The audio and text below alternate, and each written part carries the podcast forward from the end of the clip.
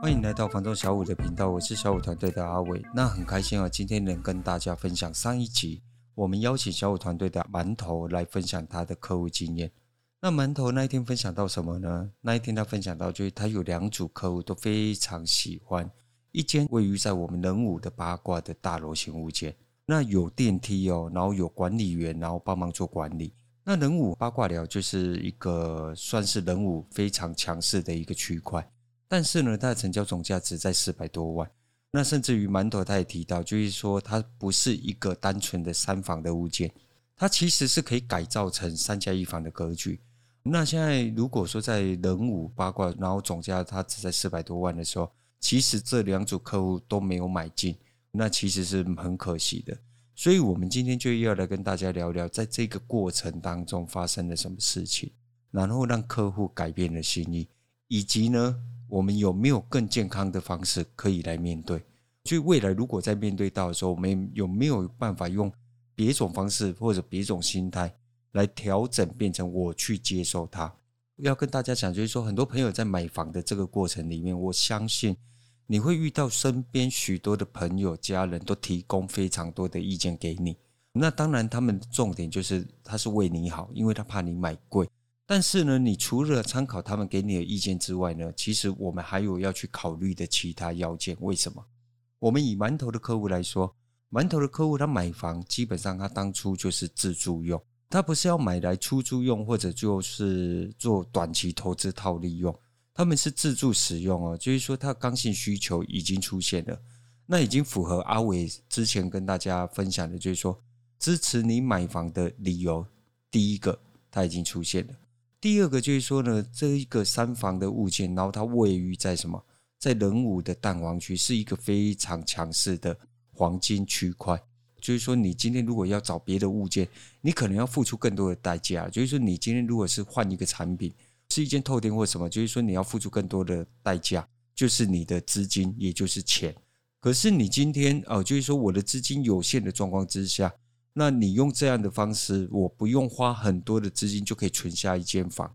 这时候它就出现了什么？出现了第二个支持你买房的理由。它基本上是可以帮助你，因为它总价不高，所以它可以帮助你，就是做好累积以及保护你的资产。那最重要的一点是什么？就是说目前的市场它其实已经没有第二个这样的物件可以选择。未来的状况我们当然不知道，但是我们就是说，当这个物件在推案的时候。馒头的客户他已经看喜欢了，可是现况就是当下状况，他有没有第二间相同的物件可以做比较？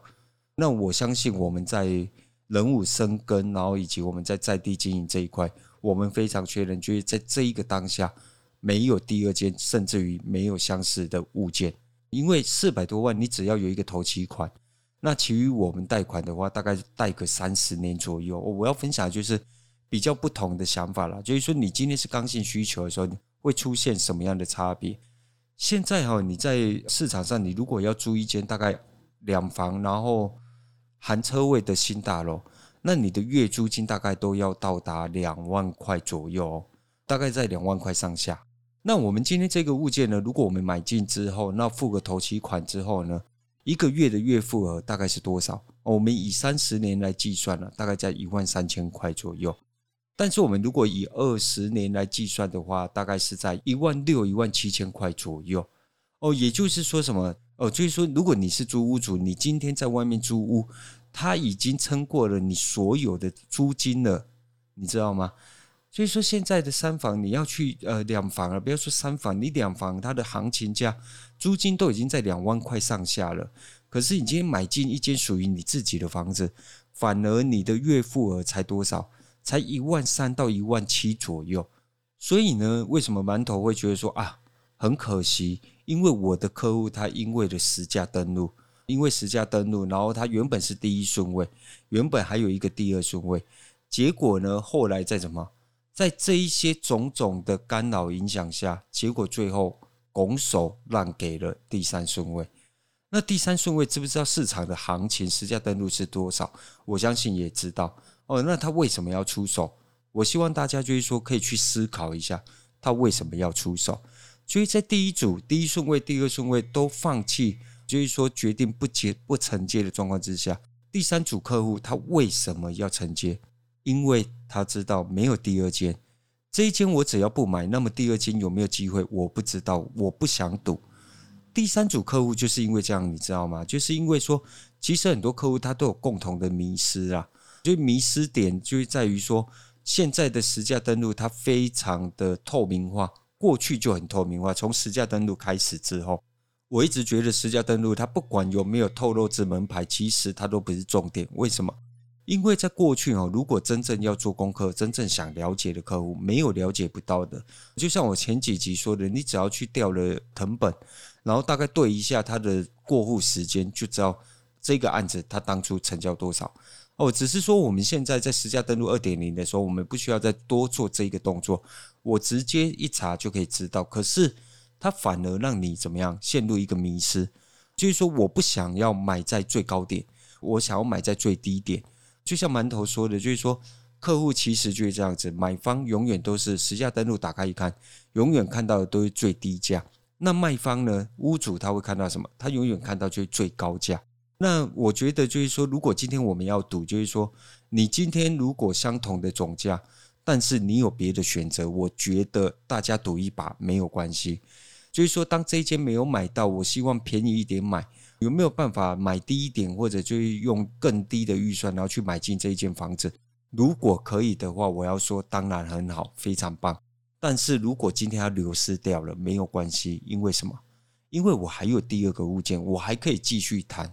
那我在第二间只要加快我的脚步，然后去买进，那我就可以补足，就是我第一间没买到的那一个遗憾吗？哦，应该没有那么严重了。就是说，至少就我买进了一个，就可以帮我累积资产，就我提前买进。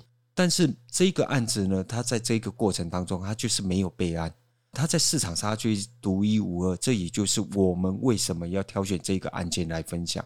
因为我要告诉大家，就是说，当这个案件呢，在第一顺位、第二顺位放弃的当下，其实市场上可以比拟的物件就剩什么？剩公寓哦。我没有跟各科会没有听错哦，就是说，现在仁武的公寓大概它的总价都已经拉到三至五百万了。可是我们今天在讨论的是一个大楼型的物件，它是你可以坐电梯，然后你有管理员在管理这样的物件，结果它成交价只在四百多万。可是呢，大家就是迷失了，迷失了什么？就是因为我今天哦，你要买房的当下用了实价登录，然后去探讨。可是今天低总价的物件的时候，我觉得他真的没有办法这样子下去做选择。为什么？因为就像我们刚刚讲的，很多公寓型的案件，它的总价已经到达了三至五百万左右的时候，相同的预算，我当然想要买大楼啊，我当然想要有管理员下去做管理呀，所以。如果你遇到同样的状态的时候，你单纯用实价登录的方向去看，其实，在现在这个市场跟现在这个状态，以及如果你是刚性需求，然后你的预算就在这的时候，真的是比较不利的。最后，我要告诉大家，就是说，像这样的物件，其实我觉得它第一个应该优先考量的点，反而是我要买得到。今天的分享哈，仅代表小武团队的想法及观点，希望对大家有所帮助，也希望让大家有不同的思考方向。如果有想了解的题目，或者你有不同的想法，都欢迎在底下留言，我们一起探讨。